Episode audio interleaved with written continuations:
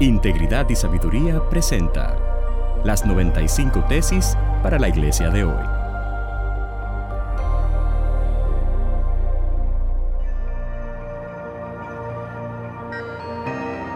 Tesis número 45 para la iglesia latinoamericana de hoy. Recibir el bautismo del Espíritu Santo no implica recibir el don de lenguas. Desde la época de la Reforma y hasta nuestros días, ha habido una controversia acerca del rol de bautismo en lo que es la teología de la Iglesia de Roma.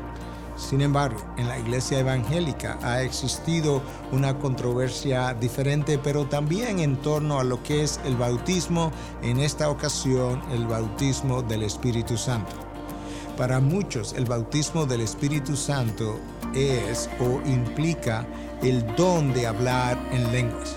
La realidad es que la palabra de Dios no enseña algo ni siquiera semejante.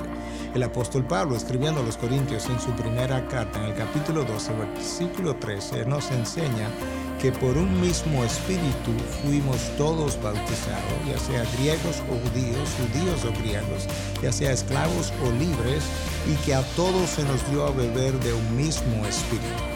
De manera que nosotros entendemos a la luz de la palabra de Dios que el bautismo del Espíritu Santo es una experiencia de todo creyente, justamente por lo que acabamos de pronunciar a la luz de lo que Pablo escribe a los Corintios.